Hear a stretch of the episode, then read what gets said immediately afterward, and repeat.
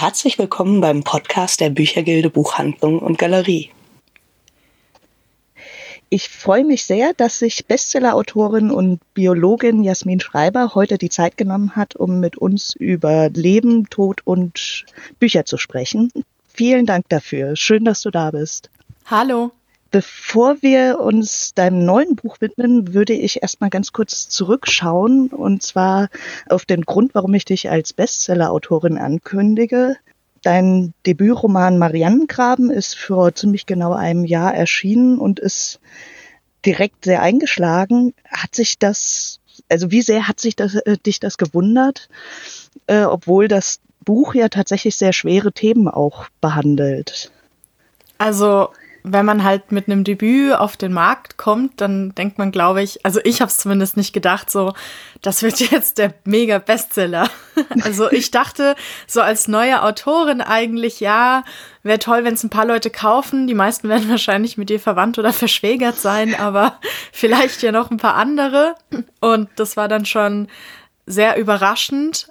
Ich, ich war gerade auf dem Weg, ähm, ich stand am Frankfurter Hauptbahnhof auf dem Weg nach Stuttgart und München, was zurückblickend auch meine letzte der Tourauftakt war mein Tourende dank der Pandemie.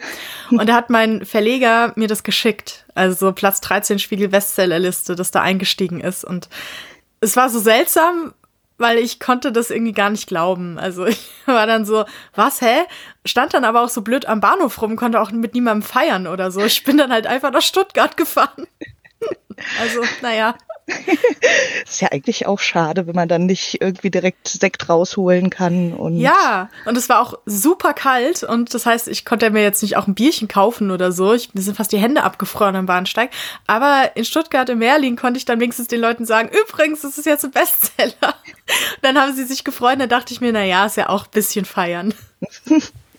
Immerhin, ja. Ja. Weil ja äh, generell, du hast ja schon mal angedeutet, ähm, du hattest ja das große Pech gehabt, dass dein Roman wirklich so ganz kurz vor den ersten Lockdown und ähm, ja, dem letzten Jahr halt erschienen ist. Hm. Ähm, wie hat das dann, äh, wie hast du dann überhaupt Rückmeldungen gekriegt von deinen LeserInnen? Das, äh, äh, wie hast du da Kontakt gehalten, obwohl keine Lesungen und nichts möglich waren?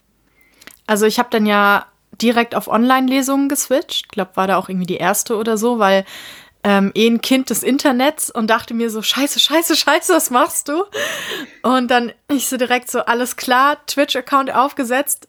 Eine 21-jährige Followerin hat mir dann erklärt, wie ich das alles mache. da habe ich mich auch so ein bisschen Boomer-mäßig gefühlt. Dabei bin ich ja auch erst 33, aber äh, trotzdem so. Und dann habe ich Online-Lesungen gemacht und darüber habe ich immer, also eine Online-Lesung ist ja auch ein bisschen anders als eine echte Lesung. Tatsächlich für mich auch interaktiver auf eine andere Art und Weise. Während im Publikum ich schon mit der Masse dann so spielen kann, wenn ich auf der Bühne bin und die zum Lachen bringe oder so oder versehentlich auch zum Weinen und dann und so. Und dort konnte ich halt jede Person individuell irgendwie wahrnehmen, indem sie zum Beispiel nebenher Fragen gestellt haben und ich dann direkt auf diese eine einzelne Person eingehen konnte, was halt ähm, ein bisschen flexibler ist als bei einer Lesung. Also es gibt Vorteile und Nachteile bei beiden Versionen. Und das war dann halt mhm. halt eine Möglichkeit für mich, Rückmeldung zu erhalten oder halt auch ähm, extrem viele Zuschriften. Also glaub, geht bestimmt schon irgendwie in den vierstelligen Bereich jetzt an Leserbriefen, Social-Media-Nachrichten, E-Mails, ähm, Päckchen, alles Mögliche. Also ich habe sehr viel Rückmeldung bekommen. Die eine schöne will ich nur kurz erzählen. Mhm. Die habe ich letzte Woche zum Beispiel bekommen. In Marianengraben geht es ja um eine junge Frau und um einen älteren Mann. Und der ältere Mann, ähm, die lernen sich kennen, als sie gerade auch aus einem anderen Grund nachts auf dem Friedhof ist und den Mann trifft, der da gerade eine Urne ausgräbt. Und da hat mir letzte Woche eine Frau eine Karte geschrieben, mir erzählt, dass sie das bei ihrem Mann gemacht hat, bei ihrem Verstorbenen, und dass sie den immer mit in Urlaub nimmt und verstreut. Und unter anderem liegt er jetzt schon an der Golden Gate Bridge und im Central Park.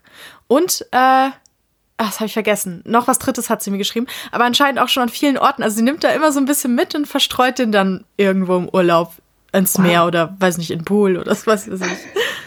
Das ist ja auch eine echt coole Geschichte. Total also, cool. Ist doch auch schön, wenn man merkt, dass man das, was geschrieben ist, äh, tatsächlich reale Entsprechungen hat, selbst wenn es ein bisschen skurril wirkt erstmal. Das war auch tatsächlich so. Ich habe, ähm, ich war dann im Oktober 2019 mit meiner besten Freundin. Wir sind in Urlaub zusammengefahren, damals, als man sowas noch machen konnte, an die Ostsee. Und im Auto, und es war halt, Marianengraben kam ja erst dann vier Monate später raus. Und ich hatte ihr bis dahin aber noch nichts von dem Buch erzählt, weil ich immer, weil ich nie von meinen Büchern rede, während ich sie schreibe. Und dann hatte ich ihr da die Handlung erzählt, endlich, ja. Und da hatte ich es schon abgegeben und alles und war schon im, äh, im Druck. Und dann war sie erst so ganz still und sie ist gefahren und dann hat sie mir erzählt, dass die genau das gemacht haben mit dem ähm, besten Freund des Vaters, der verstorben ist, also der beste Freund, auch an Krebs. Und die haben den auch ausgebuddelt und in den Alpen an verschiedenen Orten ver, äh, verstreut und dann immer auch so einen Schluck Wein hinterher gegossen. hat sie mir sogar Fotos von gezeigt. Und ich dachte mir so, hä, krass, ich hab, ich dachte, niemand macht das. Ich dachte, ich habe mir das einfach komplett so ausgedacht. Und jetzt höre ich immer mehr Geschichten von Leuten, die mir sagen, ja, also wir haben das auch gemacht. ist ja auch eine, ist sehr äh, interessant mit dem neuen Buch, äh, auf das wir eigentlich erst gleich zu sprechen kommen wollten, wo ja. du ja dann auch über Bestattungsriten ähm, sprichst und wie streng das eigentlich in Deutschland ist. Ja. Ähm, und wie frei es zum Teil in anderen Ländern ist.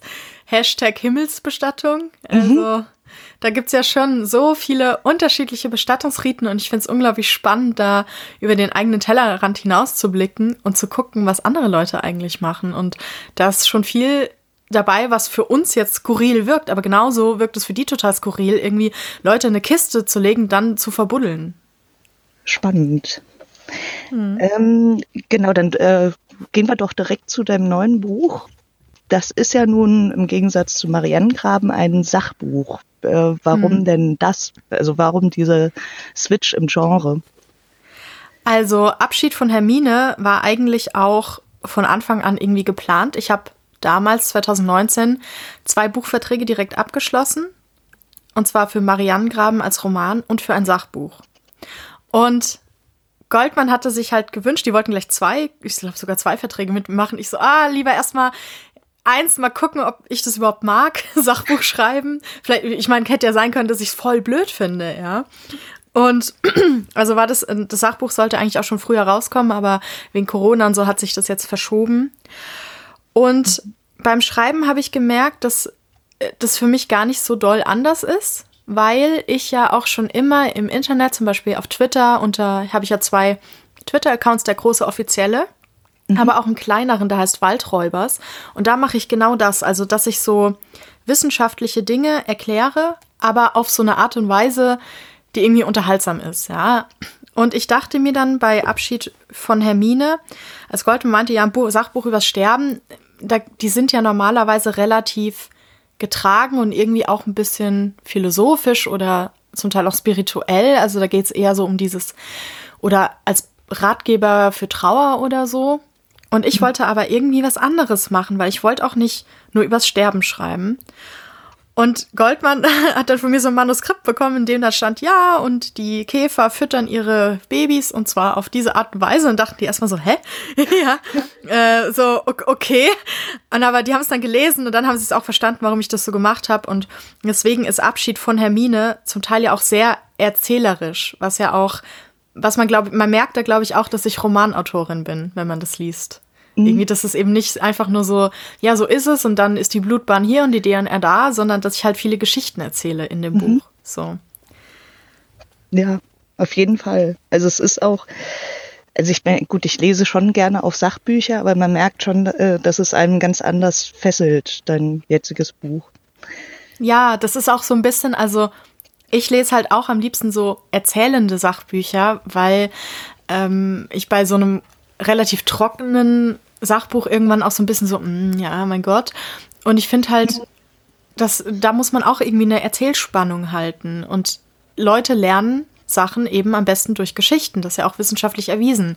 Das heißt, deshalb habe ich mir überlegt, wie ich die Dinge, die ich den Leuten nahebringen will, in Geschichten baue und die nicht einfach nur mit so Fakten bewerfe. Und ehrlich gesagt, ich muss das Buch ja auch schreiben. Ja, das heißt, das muss mir ja auch irgendwie ein bisschen Spaß machen. Also nicht nur die Leute, die es dann lesen und vielleicht würden die sich denken bei einer anderen Form des Sachbuchs, oh, langweilig, aber ich muss das ja auch schreiben, würde dann auch da sitzen, so, oh, ist das lahm. ja. Und es macht mir einfach viel mehr Spaß, so Geschichten zu erzählen. Mhm. Du hast ja auch, äh, also das Buch heißt Abschied von Hermine. Äh, das heißt, du hast äh, Leben, Sterben und alles, was danach passiert, ähm, auch anhand deines Hamsters erzählt. Äh, genau. Warum dieses konkrete Beispiel? Ich dachte mir, dass Leute dieses Thema leichter, also sich dem auch nähern können und das dann nicht ganz so schrecklich für die ist, wenn ich von einem Hamster erzähle und nicht von Menschen. Also zum Teil erzähle ich darin ja natürlich trotzdem von Menschen, aber hätte ich jetzt so Abschied von Oma oder sowas, und meine Oma lebt, aber halt meine andere Oma, die ist zum Beispiel verstorben, so, dann wäre das schon vielleicht für Leute, die jetzt noch nicht so viel Erfahrung oder ähm, ja, so Annäherungen mit dem Tod, Thema Tod hatten, ist es, glaube ich, ziemlich schwierig, weil das einen ja auch auf die eigene Sterblichkeit zurückwirft und auf die, mhm. Vielleicht hat die Person auch eine Oma und denkt sich so, oh, ich kann das jetzt echt nicht lesen, ja. Und ich finde, der Hamster hat so eine bestimmte Abstraktions, ähm, so ein Abstraktionspotenzial, dass man darüber gut lesen kann, ohne dauernd das Gefühl zu haben, ähm, ja, da geht's ja auch zum Teil um Verwesung und so. Und das kann man mhm. leichter da erzählen, als wenn ich dann erzähle, dass der Oma der Arm abfault oder so. Ja. Also, das ist irgendwie so, da dachte ich mir, naja, also, ich will das denen jetzt nicht unbedingt so erzählen. Und ich glaube, so ein Hamster, und ich habe das ja auch illustriert und da ist Hermine ja auch die sieht man dann ja auch so als Bild und erfährt auch Dinge über diesen Hamster, dass das so ein bisschen entschärfend ist. Mhm. Ja, kann ich nachvollziehen. Ja. Also es ist tatsächlich. Ich mein, du hast ja du auch. Hast ich meine, du hast die Kapitel ja gelesen mit dem, wo es auch so ein bisschen um Verwesung geht und solche mhm. Sachen und stell dir das halt mal vor, mit irgendwie einem Menschen. Ja, es ist was anderes. Also ich fand es tatsächlich auch sehr persönlich, weil ähm, du erzählst ja dann auch von Hannelore mhm. ähm, und meine Oma hieß auch Hannelore. Das ist oh. dann tatsächlich ähm, und ist an Krebs gestorben. Äh, äh, das war dann eine ganz andere ähm, Ebene als das, was man dann ja. über Hermine gelesen hat. Ja, deswegen habe ich das auch mit dem menschlichen Beispiel, äh, es gibt ja zwei Beispiele an sterbenden Menschen in dem Buch und habe extra ein ausgedachtes Beispiel genommen und mhm. eben, also beides Male und halt irgendwie das nur als ein Teil von vielen Geschichten gemacht, weil ich einfach glaube, dass das, ähm, das Sachbuch, das geht ja um Leben, Altern, Tod und danach und dass das irgendwie, was ja auch schon ein hartes Thema ist und dass das das einfach ein bisschen leichter macht für Leute zu lesen, die jetzt vielleicht nicht die ganze Zeit dabei dran denken, das Gefühl haben wollen, dass der Sensenmann schon hinter denen steht. So. Mhm. Deshalb wahrscheinlich auch immer wieder diese humorvollen, äh, also so, so kleine Witzchen in Anführungsstrichen. Das mhm. trifft nicht so richtig, aber ähm, ja, es ist halt immer so ein bisschen um mal, gerade wenn es, deshalb mache ich auch viel bei Themen, die entweder bisschen komplizierter sind. Also am Anfang geht es da viel um so biologische Sachen, DNA und Zellen und so. Und nicht jeder hat unbedingt so einen geilen Bio-Unterricht gehabt. Ich übrigens auch nicht. Also ich kam dann ans Studium und war auch total erstaunt, dass Bio Spaß macht. also, also es hat mir eigentlich immer Spaß gemacht. Nur hatte ich dann zum Teil Lehrer, die es einem echt ausgetrieben haben. Mhm. Und wenn jetzt die Leute das lesen, ich will ja auch nicht, dass sie denken, oh, Biounterricht, das war so furchtbar, wieso lese ich das jetzt? Sondern wollte das damit dann auch so ein bisschen auflockern und zeigen, ey, das kann auch Spaß machen, Wissenschaft, ja. Also das ist jetzt nicht immer schlimm und auch das Thema Tod, da kann man auch mal lachen, ja. Und das ist jetzt auch nicht pietätlos oder irgendwie unangebracht, unangenehm oder so, sondern ähm, das gehört irgendwie dazu, weil auch bei Beerdigungen wird nicht nur geheult, ja. Mhm. Und so wollte ich halt quasi auch abbilden, wie es halt ist. Also, dass es nicht nur schrecklich ist. Mhm. Ähm, besonders faszinierend fand ich ja auch immer wieder die, äh, also klar schreibst du über Wissenschaft, aber es sind auch ist so ein richtiges Füllhorn an, an unterschiedlichen Fakten. Also irgendwie, ähm, dass man relativ viel dafür äh, darüber erfährt, wie das Familienleben von Käfern ist, die ähm, äh, an der Zersetzung äh, beteiligt sind oder dann ähm, äh, das sehr ausschweifende Liebesleben von Schnecken und so weiter und so fort. Also man lernt unglaublich viel äh, in diesem Buch, was man erstmal nicht erwartet. Also mir war es wichtig, ähm, wenn ich über den Tod rede, so darüber zu reden, dass ich zeige, dass das halt für die Person oder jetzt den Hamster, der gestorben ist, das Ende ist, aber für viele Lebewesen eben auch so ein Neuanfang. Also wenn ich zum Beispiel von Käfern erzähle, die dann ähm, sich von Hermines Leichnam ernähren und damit ihre Kinder füttern, äh, ist es so eine Art Ausblick, dass es eben nicht das Ende für alle ist. Für einen selbst schon, aber irgendwie auch so ein bisschen was Hoffnungsvolles. Also, dass das auch irgendwie trotzdem einen Zweck für andere hat. Und ähm, ist ja bei uns genauso. Also wenn ich einen Salat esse, dann ist der Salat tot. Ja, das ist sein Ende. Aber ermöglicht mir halt weiterzuleben. Und ich finde halt, Leben und Sterben hat halt ganz viel generell mit Natur zu tun. Und das versuche ich ja auch zu erklären, also auch mit den Zellen, die leben und sterben und dadurch uns erst ermöglichen, ein gesundes Leben zu führen. Wenn meine Zellen nicht sterben würden ab und zu, dann wäre ich ein komplett überwucherter Zellhaufen, der irgendwie durch die Gegend suppt oder so. Und in der Natur ist es genauso und ich finde, das nimmt so ein bisschen diese Schwere und Endgültigkeit und diese Düsternis. Und ähm, ich glaube, das ist auch irgendwie gut, wenn man sowas liest über den Tod, wenn man so ein Hamster oder ein paar Käfer oder Schnecken oder Fliegen so als äh, Company hat, die einen da begleiten durch dieses Thema. Man merkt, glaube ich, auch einfach, dass ich Zoologin bin, also mit Tieren und so. Das ist sehr offensichtlich. Hm. Wobei ich ja, äh, also was ich sehr spannend fand beim Lesen, dass es wirklich auch deutlich wurde, äh, dass alle Beteiligten an dem Prozess und auch der Tod einfach ein, ähm, wichtige Funktionen einnehmen im Leben, im Ökosystem, in diesem ganzen komplexen System, wo alles miteinander zu tun hat. Da fragt man sich natürlich, wenn man jetzt so ein Jahr im Lockdown oder hauptsächlich zu Hause rumsaß, gilt das auch für Viren?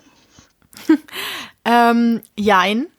Also ja, weil Viren ja oft auch ähm, ein Grund dafür sind, dass äh, die Population sich ändert, also dass die Population zurückgeht, was wiederum für andere Lebewesen ein Vorteil sein kann. Das heißt, wenn zum Beispiel, weiß ich nicht, ein Virus kommt und einen Teil der Fuchspopulation dahin rafft, haben natürlich Wühlmäuse und so mehr Glück, sage ich mal, in nächster Zeit. Das wird sich dann nach einer Weile auch wieder ausbalancieren. Also dann gibt's halt ein Jahr weniger Füchse und dann haben die aber sehr viele Wühlmäuse, was wiederum gut für manche Sachen ist, aber wiederum schlecht für andere Sachen. Und es gleicht sich dann immer wieder aus.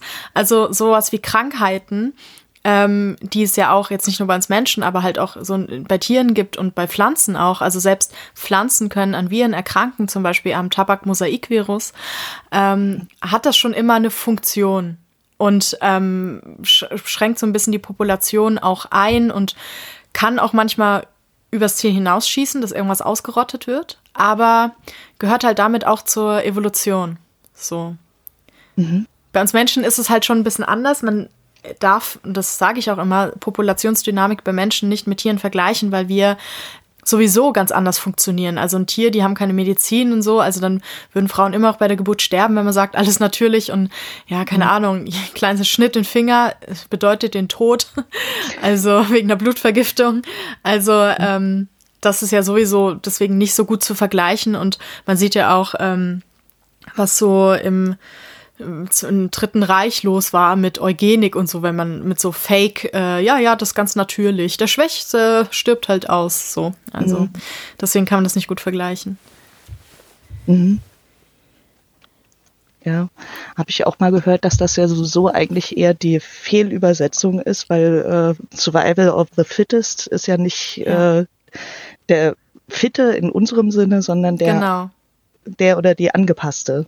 Genau, der genetisch irgendeinen Vorteil hat, in einer bestimmten Umwelt halt zu überleben. Deswegen, und ja, bei, äh, das haben die halt, früher wurde es halt total äh, missbenutzt, also einfach so missbraucht für alle möglichen anderen Ideen und Themen und Ziele und so, die überhaupt nichts damit zu tun haben. Also solche biologistischen Argumentationen sind immer eine richtig schlechte Idee. Ich sag nur, ja, Frauen sind das schwache Geschlecht und so. Also das ist alles Schwachsinn. Mhm. So, jetzt sind wir doch relativ ernst geworden. ähm, äh, jetzt du hast zwar schon angedeutet, dass du nicht so gerne über Bücher redest, die du noch schreibst, aber mhm. vielleicht kannst du ja trotzdem kurz erzählen, ob du noch was in der Planung hast, ob wir uns auf weitere Bücher freuen dürfen, auch wenn das jetzt ganz, ganz frisch erschienen ist. ja, im Herbst kommt bei Eichborn der nächste Roman raus. Mhm aber ist halt noch nicht angekündigt, deswegen darf ich noch gar nichts dazu sagen. also nicht mal den Titel, aber ich habe das Cover selbst illustriert und ist jetzt fertig und ich will das eigentlich in der Welt rum zeigen, aber bisher muss ich mich noch zusammenreißen, weil das ist ja immer so, ähm, dass sechs Monate vor Erscheinen kann man so den dann den Titelschutz anmelden und so. Und wenn mhm. ich das jetzt, was weiß ich, äh, das gelbe Buch nenne oder so, und jemand das hört sich, denkt, Mensch, das ist eigentlich ein guter Titel für mein Buch, das jetzt rauskommt. Und dann wird es noch schnell geändert oder so, dann habe ich ein Problem. so, deswegen warte ich immer, bis der Titelschutz das alles äh, unter Dach und Fach ist und dann äh, platze ich damit raus. Ist natürlich herausfordernd, dadurch wegen Corona, dass sich das alles so geschoben hat ähm, jetzt mit zwei Büchern rauszukommen dieses Jahr, wo ich so denke, oh, ich will endlich mit dem nächsten Buch keine Lesereise machen. Ich bin schon so aufgeregt. Naja, aber mal gucken, wie es äh, wie es wird. Wird auf jeden Fall stressig, glaube ich. Mhm. So. Ja. Ja. Aber gut, vielleicht kriegen wir es ja auch bis Herbst einigermaßen hin mit Impfen und so weiter, dass äh, zumindest kleine Lesungen dann möglich sind. Ja, ich hätte meinen Impftermin ja gehabt, aber wegen dem AstraZeneca-Stopp ist er jetzt erstmal. Mal schauen, aber ich hoffe, dass ich vielleicht jetzt, äh, wenn dieser Podcast rauskommt, schon geimpft bin. Wer weiß. Mhm. Ich drück die Daumen. Ja. Vielleicht äh, willst du noch ein kleines Stück aus dem neuen Buch äh, Abschied von Hermine ich glaube, wir haben den Titel noch nie so richtig äh, gesagt. Also Abschied von Hermine, gerade bei Goldmann erschienen. Ja. Sollte man unbedingt lesen und kaufen. Am besten äh, bei der Büchergilde. Auf jeden Fall. Oder aber wenn Leute das hören, die nicht aus Frankfurt sind, dann bei Genial Lokal, weil wenn ihr keine Buchhandlung bei euch in der Nähe habt, weil da könnt ihr es euch genauso komfortabel liefern lassen wie durch Amazon, aber es kommt von einer kleinen Buchhandlung. Und das finde ich halt gut. Deswegen erwähne ich das immer. So, bitte nicht. Wenn ihr es liefern lassen wollt, alles cool. Nur vielleicht woanders. Sehr schön. Danke. Ja. Ähm, willst du zum Schluss noch ein kleines Stück aus deinem Buch lesen? Ja, ich äh, lese jetzt etwas über eins meiner Lieblingstiere vor. Und das Kapitel heißt Nackt bezahnt königlich, der Nacktmull. Ein anderes Tier, das für die Alternsforschung sehr spannend ist, ist der Nacktmull. Übelmeinende Menschen sagen ihm nach, ein wenig wie ein bezahnter Penis auszusehen. Ich finde jedoch, er sieht einfach so aus, wie ich mir Hermine vorstelle, wenn ich sie mal komplett rasiert hätte, zum Beispiel für einen Strandurlaub oder so. Ich erzähle jetzt ein wenig von Nacktmullen, denn die meisten Leute wissen nur, dass sie ein bisschen seltsam aussehen und viel aushalten, aber nicht, wie die eigentlich so leben und das finde ich genauso interessant wie die genetischen Aspekte, auf die ich später auch noch zu sprechen komme. Nacktmulle leben in riesigen unterirdischen Höhlensystemen unter den Halbwüsten Ostafrikas und machen etwas, das sonst fast nur Insekten machen. Sie bilden Staaten. Diese Staaten, oder hier auch besser Kolonien, bestehen aus bis zu 300 Individuen. Genau wie bei Insekten ist die Arbeitsteilung innerhalb dieser Gruppe stark spezialisiert wobei die jeweiligen Aufgaben an das Lebensalter des einzelnen Clanmitglieds angepasst sind. Junge Nacktmulle werden zu Beginn ihres Lebens von den Geschwistern versorgt. Die Königin hat wichtige Regierungsgeschäfte zu leiten, da muss sie ein paar Aufgaben delegieren. Babysitten ist demnach die erste Aufgabe, die man in so einer Kolonie bekommt. Wenn die Nacktmulle dann älter sind, wird es Zeit, sich einen Job außerhalb der Kinderstube zu suchen, typischerweise bei den Bauarbeiterinnen. Diese buddeln Tunnel und sorgen dafür, dass das Nacktmull-Imperium stabil läuft und ausgeweitet wird.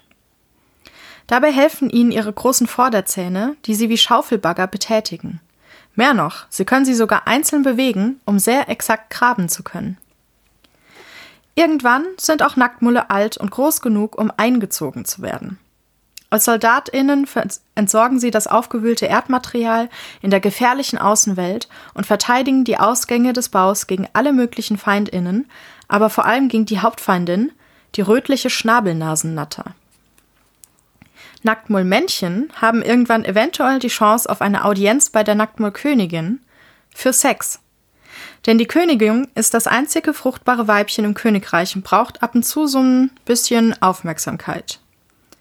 Sie ist deutlich größer als alle anderen Nacktmulle und nicht gerade entspannt. Und mit nicht entspannt meine ich sehr aggressiv. Sie attackiert alles und jeden, den sie sieht. Also sehen ist jetzt vielleicht übertrieben, denn Nacktmulle sind zwar nicht blind, erkennen aber mit ihren winzigen, einfachen Augen nur super wenig. Für draußen reicht es gerade so, aber sonst müssen sie auch eh nichts sehen, denn im Bau ist es stockdunkel. Leider hat ein Sexdate mit der Königin einen etwas ungünstigen Nebeneffekt. Denn sobald ein Nacktmull eine, eine rauschende Liebesnacht mit der Monarchin gefeiert hat, altert er plötzlich rasant. Und auch hier zeigt sich wieder, Fortpflanzung erledigt, jetzt geht es bergab. Aber man lebt nur einmal und wie viele Leute hatten was mit einer Königin? Sie etwa? Also ich nicht. Lohnt sich deshalb aus der Nacktmull-Perspektive dennoch. Königin zu sein ist aber auch ein extrem stressiges Amt, da sie sich um den Erhalt der Kolonie kümmern muss. Wenn sie schwanger ist, können das dann schon so 25 Jungtiere werden, die sie auf die Welt bringt. Damit sie die kleinen Racker im Bauch unterbekommt, wächst die Königin nicht wie Menschen oder Hamster während einer Schwangerschaft in die Breite, sondern in die Länge. Als würde sie an den engen unterirdischen Tunneln stecken bleiben. Wie so eine Art Bus, in dem alle Passagiere fein säuberlich nacheinander Platz genommen haben, ist also eine trächtige Nacktmullkönigin unterwegs und windet sich mit ihrer extrem flexiblen Wirbelsäule durch die Gänge, während ihre Hormone so richtig kicken und sie einfach alles und jeden wütend attackiert. Aber unter uns, wir alle haben doch mal so Tage, oder? Wenn die Königin stirbt, nachdem sie jedes Jahr ungefähr 60 Jungtiere geboren hat, werden auf einmal alle anderen Arbeiterinnen fruchtbar. Hier weiß bislang niemand gesichert, wie diese vorherige Unterdrückung der Fruchtbarkeit zu Lebzeiten der Königin und die anschließende Aktivierung nach ihrem Tod funktionieren. Jedoch, wenn das geschieht, kann man das Popcorn rausholen, denn es folgt Nacktmull Staffel 2, die Erbfolgekriege. Die Weibchen kämpfen jetzt nämlich um die Spitzenposition in der Kolonie, was durchaus sehr blutig werden kann. Wenn sich eine neue Königin durchsetzen konnte, wird die Fruchtbarkeit der anderen weiblichen Nacktmulle im Bau wieder unterdrückt und alles kehrt zum Alltag zurück.